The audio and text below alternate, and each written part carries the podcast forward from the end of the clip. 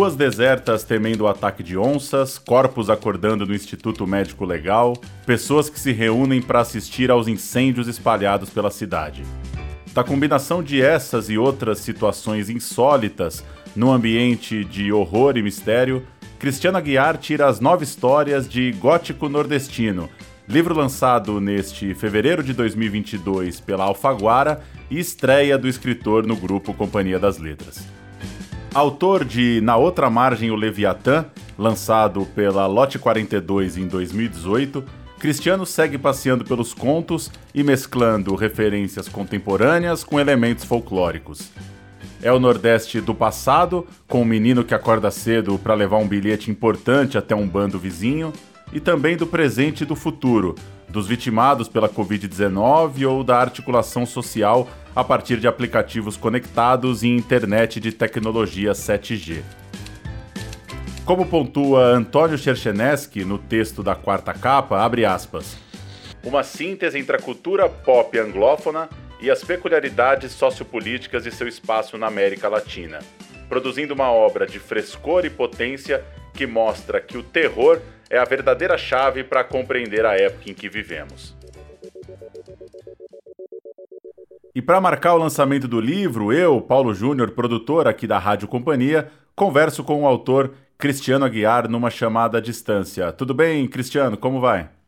Oi, Paulo, tudo jóia, meu caro? É um prazer conversar contigo e eu mando também uma saudação a todas e todos que estão escutando a gente. Estou bem animado e bem feliz com a possibilidade da gente bater esse papo.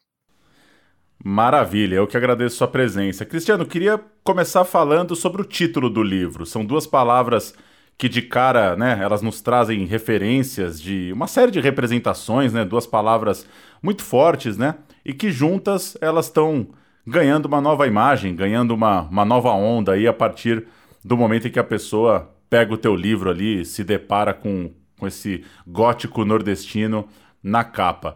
Queria que você falasse um pouco, tentasse definir o que, que é esse gótico do título do livro e o que é esse Nordeste, o que é esse nordestino que você traz para esse título. Enfim, o que, que essa expressão, no fim das contas, significa para você e você imagina que ela pode chegar para uma interpretação das pessoas. Massa, Paulo. Eu acho que você já começou com a pergunta mais difícil, porque eu acho que a pergunta mais difícil de todas é o que é alguma coisa, né? Mas eu acho, eu gostei muito quando você é, fala que tanto a palavra gótico quanto a palavra nordestino, elas são conceitos que reverberam muitas ideias e muitas ideias diferentes. E são duas palavras que, na verdade, a gente pode fazer uma, uma história cultural dessas duas palavras, porque elas representam socialmente muita coisa que é importante para nós como brasileiros, como latino-americanos, né, e para um debate sobre literatura, seja literatura brasileira ou literatura de outros lugares, de outras línguas, por exemplo. Eu vou te contar como foi que eu cheguei nesse título. Eu já, desde 2018, né, eu estou trabalhando nos contos do gótico nordestino, embora eu não tivesse, Paulo, ainda esse título na minha cabeça. Eu comecei a escrever é, contos que eu sentia que seriam um retorno simbólico para casa, porque eu estou usando a palavra simbólico, porque eu moro, eu, eu sou da Paraíba, né, nasci em Campina Grande, morei também em Pernambuco durante muito tempo, mas eu moro em São Paulo há, há, há mais de uma década já. E eu sentia que, simbolicamente e literariamente, eu queria retornar a minhas raízes, né, que são raízes nordestinas. E eu comecei a escrever contos que eram profundamente influenciados pela literatura fantástica do século XIX, como você bem apontou, por esses elementos do pop, do cinema, da TV, dos quadrinhos, a gente pode depois falar um pouco sobre isso. E eu senti que voltar a dialogar com o Nordeste e voltar a dialogar com a literatura fantástica seria meu caminho para o meu próximo livro. É, isso é um pouco, Paulo, convergência de um momento é, de 2018 para cá, em que eu voltei a ler muito forte a literatura fantástica, por um lado, mas eu voltei a ler bastante também autores que me influenciaram muito como formação de leitura. Que autores são esses? Os autores do romance de 30, né? O romance nordestino de 30. Eu estou falando de Zé Lins do Rego, Graciliano Ramos, Raquel de Queiroz, e Jorge Amado. Enfim, como se diz na minha terra, eu não vou, eu não vou ficar dando um arrudeio, né, grande, ou seja, muitas voltas para te explicar a origem do título. Eu comecei a trabalhar no, no, no, nos contos e eu comecei a chamar os contos de contos góticos. E aí, buscando inspiração, eu peguei um quadrinho do Alan Moore, ou melhor, um quadrinho escrito pelo Alan Moore chamado Monstro do Pântano, né? É um quadrinho publicado pela DC Comics e que depois a DC Comics lançou por um selo chamado Vértigo. E nesse quadrinho existe um, um arco de histórias, Paulo, chamado Gótico Americano. E aí eu fui folheando essas histórias e, e, cada, e, cada, e cada episódio, né, cada revista que fazia parte desse arco, era, é, de alguma maneira, cada edição homenageava algum elemento do horror, do terror ou do gótico. E eu senti que eu queria homenagear isso. Reler O Monstro do Pântano me deixou muito mais claro sobre o que eu queria com o livro que eu estava construindo. E aí, a partir desse momento, eu comecei a usar o termo gótico nordestino. E a ideia Paulo, é um pouco tensionar essas duas, esses dois conceitos. Quando eu coloco a palavra gótico e a palavra nordestino, que são quase palavras âncoras, elas simbolicamente, elas carregam consigo toda uma história cultural, né? É, e ela já te predispõe para alguma coisa, né? É, quando você vê uma dessas duas palavras, já na, na, sua mente, na mente do leitor, da leitora, a gente já pode ver uma série de, de ideias preconcebidas, por exemplo, eu queria que tanto o elemento da palavra gótico quanto o elemento da palavra nordestino, nordeste, elas se tensionassem, se reinventassem é, mutuamente. Então foi um pouco por aí que eu caminhei. Você perguntou especificamente sobre gótico, né? O que, é que eu quero dizer com isso, né? O que, é que eu quero dizer com essa palavra? Para o título do livro, ela é uma espécie de provocação, né? E de, de gancho para o leitor no sentido de que eu estou dizendo que você vai encontrar histórias ambientadas no Nordeste, né, dramas psicológicos e sociais ambientados no Nordeste, mas que de alguma maneira sempre apontam para essa tradição tão rica que é a tradição do insólito, do fantástico, do horror e do gótico. Ah, legal demais. É interessante você falar de Zé Lins do Rego, de Jorge Amado. Eu queria exatamente aprofundar um pouco nisso. Onde que está essa coisa do mistério, do fantástico, nesse, digamos, cânone aí da literatura brasileira? Que diálogos dá para fazer com essa turma aí que, que você citou? E ao mesmo tempo, é, inclusive o texto de apresentação do livro cita a Mariana Henriques, a Samantha Schweblin, como que tem muito também de uma turma aí, é, as duas são praticamente da mesma geração que você, mais ou menos ali da mesma idade, é, latino-americanas aqui também, enfim, como você poderia tratar um pouco para a gente de ir beber na fonte de uns caras consagrados lá, do, reconhecidos, do cânone, que talvez nem são tão ligados a esse tipo de literatura fantástica, de gênero que seja, e ao mesmo tempo essa turma contemporânea sua que faz alguma coisa mais ou menos na mesma pegada. Pô, legal, legal, Paulo. Voltar a, ao romance 30, né, a obra dos Elins do Rego, por exemplo, ou a obra da Raquel de Queiroz, tem, como eu te falei, né, um, um componente pessoal de uma volta simbólica a minhas raízes, né, de alguma maneira, na literatura, mas também tem uma tentativa de reaprender com esses autores, por exemplo, uma narratividade que eu estava buscando, né, o, o os meus contos no gótico nordestino, talvez de tudo que eu já publiquei é, anteriormente, são os contos é, que talvez fluam com mais é, facilidade para o leitor. E por quê? Porque eu queria voltar a esses grandes narradores. O que são esses caras, Paulo, de 30? Eles são um Jorge Amado, um Zé Lins, a Raquel, o Graciliano. Eles são, antes de tudo, grandes contadores de história. Né? Então eu queria reaprender com esses autores essa narratividade, de alguma maneira. E por outro lado, para além dessa narratividade, havia nessa geração é, um compromisso social, né, um compromisso de pensar socialmente o Brasil, de pensar politicamente o Brasil, em diferentes, inclusive, matizes ideológicas, né, que também me interessava estabelecer um diálogo com isso de alguma maneira. Mas o gótico, embora não esteja aparente, Paulo, numa, nessa geração de 30, nesse né, romance 30, ele pode ser identificado também. Não dá para a gente dizer que, por exemplo, Fogo Morto, ou Fogo Morto de José Lins do Rego, ou Insônia de Graciliano Ramos sejam livros góticos, mas dá para a gente perceber ecos, traços de influência gótica no, num senso de decadência, de tabus familiares, de destino trágico dos personagens que muitas vezes esses, esses, esses elementos eles aparecem nessas obras e de alguma maneira eles são um elo em comum que pode colocar essas obras em diálogo com uma tradição gótica, por exemplo. Além disso, volta e meia você vai ver, Paulo, por exemplo, referências ao imaginário sobrenatural nordestino e brasileiro nesses, nesses, nesses livros. Eu acabei de citar Fogo Morto, né? Então, você vai ter, por exemplo, no Fogo Morto, todo um imaginário sobre o lobisomem que aparece ali. O, o imaginário sobre o lobisomem em Fogo Morto não está ali para te assustar, como seria numa história de terror tradicional, né? mas aparece ali de alguma maneira, né? É, você vai ver isso também no Menino de Engenho, por exemplo. Né? O Menino de Engenho ele começa com um elemento muito trágico, né? Em que o pai do narrador, né, é, assassina a, a, mãe dele e, e, esse, e, e, começar, né, uma, uma reflexão sobre memória e sobre família através de derramamento de sangue é, dentro né, do, do, seu familiar é algo que você vai encontrar muito forte numa tradição da literatura fantástica, numa tradição trágica ou numa, numa tradição que remonta aos primórdios do romance gótico ali no século XVIII. Muito legal, por outro lado, que você tenha trazido também é, a Mariana Henriques e a Samantha Schweblin, porque eu sou muito fã da literatura hispano-americana, né? Eu sou muito fã dessas autoras e eu dialoguei muito não só com essas autoras, mas com outros escritores da, da América Latina, como por exemplo Julio Cortázar, Bioy Casares, que é um dos meus autores favoritos, Maria Luísa Bombal, Existe também toda uma, uma, uma autoria feminina contemporânea que não necessariamente, Paulo, ela está ligada a esses elementos do, do fantástico e também e, e, não, e não necessariamente ela é latino-americana, mas que também ecoa para mim como influência.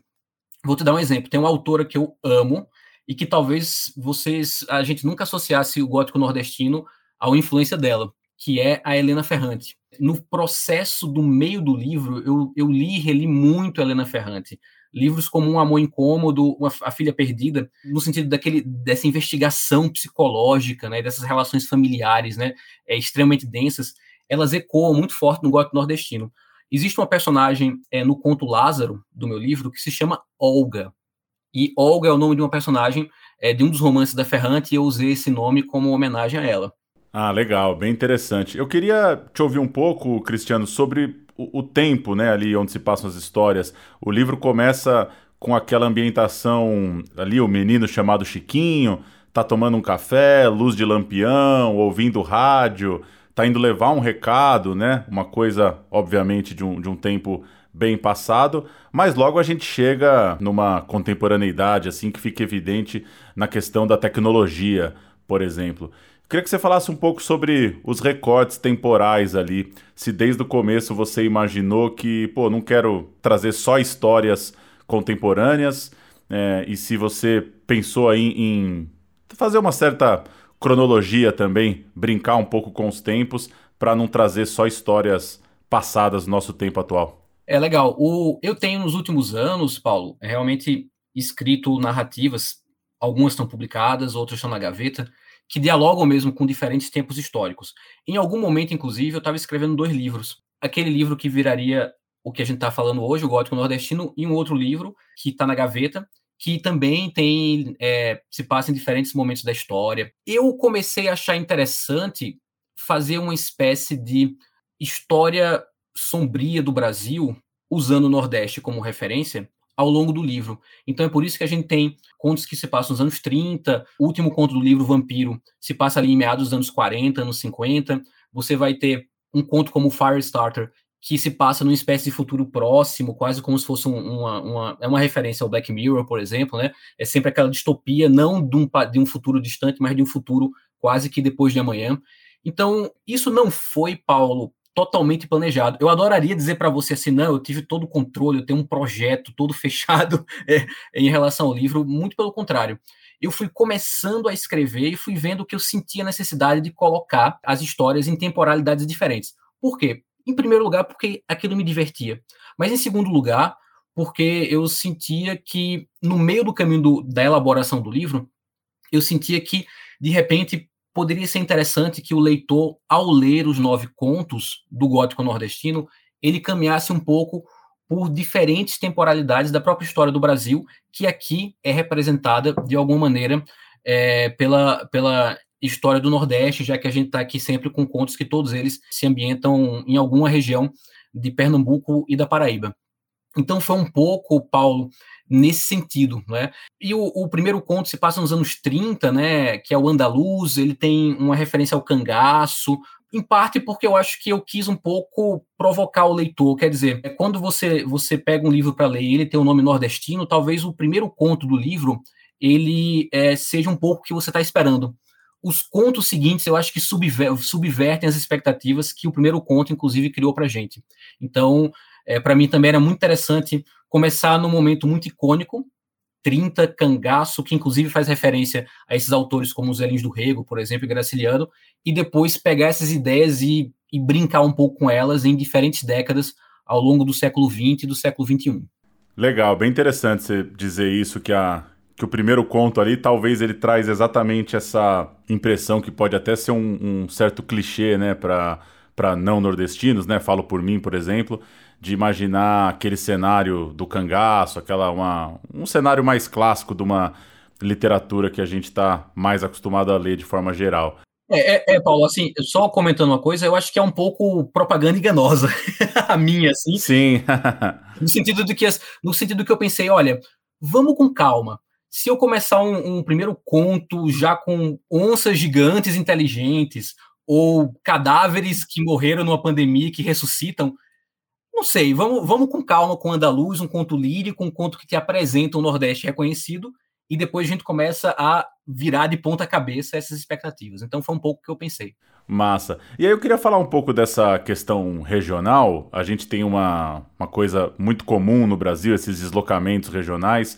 Você é um desses casos, né? Você disse no começo, está há mais de uma década vivendo em São Paulo. E eu queria que você falasse um pouco como tratar desse deslocamento no, numa vida cotidiana de hoje. Obviamente, são deslocamentos diferentes daqueles do século XX, mas que podem guardar algumas semelhanças. E também uma provocação um pouco sobre essa ideia de Nordeste. Muita gente, muitos é, intelectuais nordestinos, por exemplo, criticam às vezes a forma com que o jornalismo, o entretenimento, sei lá, as novelas, os filmes, a forma com que tudo isso trata o Nordeste, né? Como se sintetizasse né, o nordestino como uma coisa só. É, queria te ouvir um pouco sobre isso, assim, essas duas coisas, esses deslocamentos, né, pensar neles hoje, de São Paulo, e um pouco essa, essa responsabilidade, digamos, de lidar com essa complexidade do Nordeste. Eu acho que parte das queixas em relação a visões estereotipadas do Nordeste, elas procedem, né? É, e eu acho que existe um subtema no gótico nordestino que é um subtema de brincar com essas expectativas, um pouco que eu acabei de falar, né? Eu vou te dar um exemplo. É, é muito comum se associar o Nordeste é, com um paraíso da praia. Eu escuto muito isso aqui no, no, em São Paulo, e isso é, isso é muito lisonjeiro e é muito positivo. Mas, ao mesmo tempo, é, existe um dos contos do livro, né, que é A Mulher dos Pés Molhados, que se passa numa praia, da Paraíba, né, uma praia imaginária, um ponto turístico, e eu fiz questão de descrever a praia mais desagradável, mais sombria e mais amaldiçoada possível, exatamente para brincar, Paulo, com, com essas é, expectativas. O último conto do livro, que se chama Vampiro, né, é um conto em que a gente tem um que é um pouco a minha homenagem a um tipo de, de filme e de literatura que é o folk horror, né? É o horror rural, de alguma maneira, e ele parte de uma imagem muito reconhecida de uma vida no sítio, etc, etc, para colocar o tema do vampirismo. Eu, eu, brinco um pouco que o último conto do livro é uma, é uma tentativa de misturar o Menino de Engenho dos Zelinhos do Rego com Edgar Allan Poe com mangás do Junji Ito, né? É um pouco essa, essa maluquice aí é, que eu eu tentei fazer. Então, então o, eu acho que parte dessa imagem é, de lugares comuns, parte dessa queixa né, sobre os lugares comuns, ela procede. Mas é muito importante, Paulo, que nós, nordestinos, nordestinos, também prestemos atenção nos discursos que a gente constrói sobre a nossa própria imagem e sobre a nossa própria cultura. É por isso que a palavra gótico, no título do livro, é uma espécie também de tentar sair de qualquer risco de algum bairrismo, por exemplo, né? É, e nesse sentido, eu gosto muito, Paulo, da lição que me foi ensinada pela galera do Mangue Beat, né? Eu fui exatamente a geração que cresceu na pré-adolescência e na adolescência ouvindo Chico Sainz, Nação Zumbi, Ed, é, Sheik Tosado, Mundo Livre S.A. E é, eu acho que é muito rica a forma como é, uma banda como a Nação Zumbi e, e um cara como Chico Science, né, conseguiram fazer a articulação entre as tradições locais, né, e o pop e o mundo, né, globalizado de alguma maneira. Então eu creio que o, o meu livro ele é uma provocação talvez a lugares comuns que outras regiões têm em relação ao Nordeste, mas eu acho que ele é uma provocação também para os meus próprios conterrâneos, né, ao longo da leitura.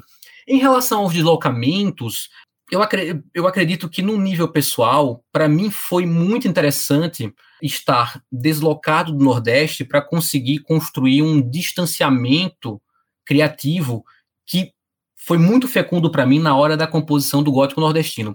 Por outro lado, eu não sei até que ponto, neste livro, né, é, o gótico nordestino, o tema da, da, da imigração, do deslocamento, ele é tão é, é, preponderante assim. Ele é muito mais forte, Paulo, no meu livro anterior, é, na outra margem Leviatã, que eu lancei em 2018, que é muito uma reação de mim, escritor nordestino, reagindo à cidade de São Paulo. O Na Outra Margem Leviatã é muito um livro sobre São Paulo e sobre um olhar do imigrante sobre São Paulo. De certa maneira, até o gótico nordestino é reação a isso. Já que eu tinha feito um livro muito São Paulo, eu senti necessidade de, de agora, num livro seguinte, fazer um livro em que eu voltasse a pensar o Nordeste, voltasse a escrever sobre o Nordeste. É interessante. E a pandemia, Cristiano? A, a doença, né? As doenças estão tão presentes em algumas das histórias do livro. A Covid-19 está, inclusive, citada em algum momento. Queria saber como esse cenário invadiu, de certa forma, a construção do livro. E, ao mesmo tempo, uma ouvir assim, uma reflexão sua, como que um autor de ficção pode ou deve, enfim, lidar também, mediar um pouco a, a criação com essa loucura da realidade que a gente está vivendo mesmo, né? Porque você falou que estava né, pensando ali nas histórias já desde 2018, mas de repente acontece algo que toma o mundo e que de certa forma né, é, é, invade tudo que a gente está fazendo, né? Nossa, Paulo, é, essa pergunta é muito interessante. É, por exemplo, tem um, um, um, dos contos ao qual você fez referência, né? Que é o, o Firestarter, né? Que é um conto que se passa num futuro próximo, em que você vai ter um narrador meio delirante, e ele é, tem um aplicativo né, que eu criei um pouco é, inspirado naquele fenômeno do Pokémon GO, né? Aquele, aquele jogo para celular. É, e eles. E, e, o que acontece? Nesse futuro próximo, todo o interior do, do, do Brasil está sofrendo com combustões espontâneas. E aí eu comecei a escrever esse conto em 2018 um pouco para metaforizar o processo eleitoral que a gente já estava vivendo naquele momento. No meio do processo, Paulo, da, da, da, escrita desse, desse conto, o Museu Nacional pega fogo em 2018. Então, e eu olhava assim e eu ficava, eu, eu, eu fiquei muito impressionado porque eu estava escrevendo um conto sobre coisas pegando fogo espontaneamente no Brasil e as coisas literalmente no Brasil estavam pegando fogo. No comecinho da pandemia, um pouco antes da pandemia começar, eu comecei a escrever um conto também meio de ficção científica sobre uma pandemia, um pouco inspirado numa crise de gripe que estava acontecendo na China, que era a Covid, mas que a gente não tinha muita noção ainda do que era. E eu comecei a, a fazer um rascunho dessa narrativa, comecei a escrever quando veio a Covid, e a Covid me atropelou. Eu não consegui, Paulo, terminar essa história. Para a construção do gótico nordestino, eu tive, eu, eu me permiti um processo que eu não me permitia em narrativas anteriores ou em livros anteriores que eu publiquei. Eu me deixei realmente influenciar pelo momento contemporâneo. Então, se a Covid e o isolamento me angustiavam, eu ia escrever sobre a Covid, sobre pandemias e sobre isolamentos. Mas, por outro lado, eu acredito sempre que a literatura que eu gosto de ler e a literatura que eu gosto de escrever, ela precisa estar na contramão do tempo presente. Significa então que, embora o gótico nordestino tenha uma adesão muito intensa às pautas de agora, a nossa crise política, a crise sanitária que a gente continua a atravessar agora em 2022, por outro lado, eu tentava, é, eu tentava equilibrar essa vontade de dar conta do contemporâneo imediato com esse escrever na contramão do tempo presente. E eu acho que, voltando àquela tua pergunta anterior, ter ambientado algumas das histórias em outros períodos que não 2020, 2021, me ajudou a encontrar essa contramão. Dialogar, por exemplo, com a Helena Ferrante, com a Clarice Lispector, né, ou com a Mariana Henriques, me ajudou também a sair das minhas circunstâncias contemporâneas e buscar falando do presente, construir também metáforas que possam é, ultrapassar a pauta imediata é, do que a gente está vivendo. Boa. E uma última questão, Cristiano. Uma coisa interessante. Um, um, amigo meu viu assim a capa do livro, viu lá a capa preta, viu a, a palavra gótico, e aí eu comentei. Trevoso. Pois é, eu, eu comentei com ele que eu tava lendo, e aí ele, ele fez algum comentário, alguma coisa do tipo: é, é, é história de medo? É, é, dá susto? Fez aquelas perguntas como a gente faz para um filme de terror, por exemplo, né? E é um pouco difícil definir isso, né? É, eu queria te ouvir um pouco sobre isso, assim, suas ideias aí sobre terror, horror, sobre a construção de uma história que vai gerar uma aflição, em algum momento vai ter um, um mistério que às vezes tem um desfecho mais. É, uma pancada mesmo, um susto, às vezes tem um desfecho um pouco mais gradual. Como que é para você a construção dessas histórias dentro desse ambiente específico? Massa, massa, Paulo. É, eu acho que essa é uma pergunta muito interessante. Inclusive, hoje, né, a gente tá, no dia que a gente está gravando, um, um, leitor postou uma, uma pequena, uma breve resenha do meu livro é, no Twitter. E ele é super fã de terror, e ele falou que ele esperava muito terror, né, no livro, não encontrou isso, mas o que ele encontrou também o satisfez imensamente, porque era como se fosse imagens do terror mas sem necessariamente uma preocupação de assustar, né? Ele, né? Assustar o leitor, né? É, eu tudo tudo que eu escrevo tem alguma influência do trevoso, da capa preta, né? Porque eu, eu desde, desde pré-adolescente, criança, eu gosto dessas, dessas coisas do gótico, dessa cultura, né? É, leituras filmes, enfim. Quando eu era adolescente, por exemplo, é, eu fiz parte daquela geração que teve uma febre dos RPGs, né, dos jogos de interpretação de papéis. Eu, eu, eu, eu jogava, por exemplo, Vampiro à Máscara, Lobisomem Apocalipse, uma série de RPGs que eram RPGs de horror. Então, o horror, ele faz parte mesmo. Outra coisa, na minha adolescência também, eu fui daquela época que tinha o Sim Trash, tá ligado? Não sei se você é, chegou a assistir que o Zé do Caixão apresentavam os filmes de, de, de horror mais toscos, mais grotescos, mais lá do não é? Sim, sim. eu, então, eu, eu, e aí eu, eu, eu, adorava o Zé do Caixão. Então, isso tá muito no meu DNA. E, e eu decidi assumir, Paulo, isso. É, de certa maneira também, a Covid, né, a situação de isolamento, uma série de, de crises que, que, que o que a gente está vivendo colocou na nossa vida, me fez pensar assim, que tipo de escritor eu quero ser, né? Para onde eu vou a partir de agora? E eu decidi voltar para aquele cristiano criança, aquele cristiano adolescente, e eu acho que eu realmente descobri meu caminho a partir do gótico nordestino. Então, no, eu, eu vou te confessar que eu adoro filme de terror, é, adoro séries de terror, várias delas me influenciaram, mas eu odeio sentir medo. eu odeio sentir medo. Embora quando a gente sente medo, né, a gente tem depois aquele, aquela espécie de sente aquela sensação de alívio, né? Isso é prazeroso para o corpo, enfim. Mas o, no horror, o que me interessa mais é o aspecto visionário das imagens e de que maneira o horror coloca a gente em cenas limite e dentro dessas cenas limite a gente consegue entender a crise do humano e não só a crise individual, existencial do humano, mas a crise social e política do humano também. Então, o gótico nordestino, quando eu estava escrevendo, eu abri as portas das influências do insólito, do gótico e do terror, mas, por outro lado, eu não tinha o compromisso do susto, do medo ou de uma certa náusea que muitas vezes as narrativas de horror é, transmitem para a gente. Mas claro que aqui e ali, Paulo, é, tem talvez algumas coisas, por exemplo, tem um, um, conto que é Ana e seus insetos, né? Que é um pouco uma homenagem que eu faço ao conto Amor, da Clarice Lispector. E, no, e ali, quando você vai chegando no final do conto, tem um pouco de horror corporal ali, de alguma maneira. Então, alguns leitores e leitoras podem ficar meio, né, com o estômago meio, meio afetado. Mas realmente, o, os efeitos mais tradicionais do horror não me interessavam. O que me interessava no horror era o aspecto visionário das imagens e das situações limite.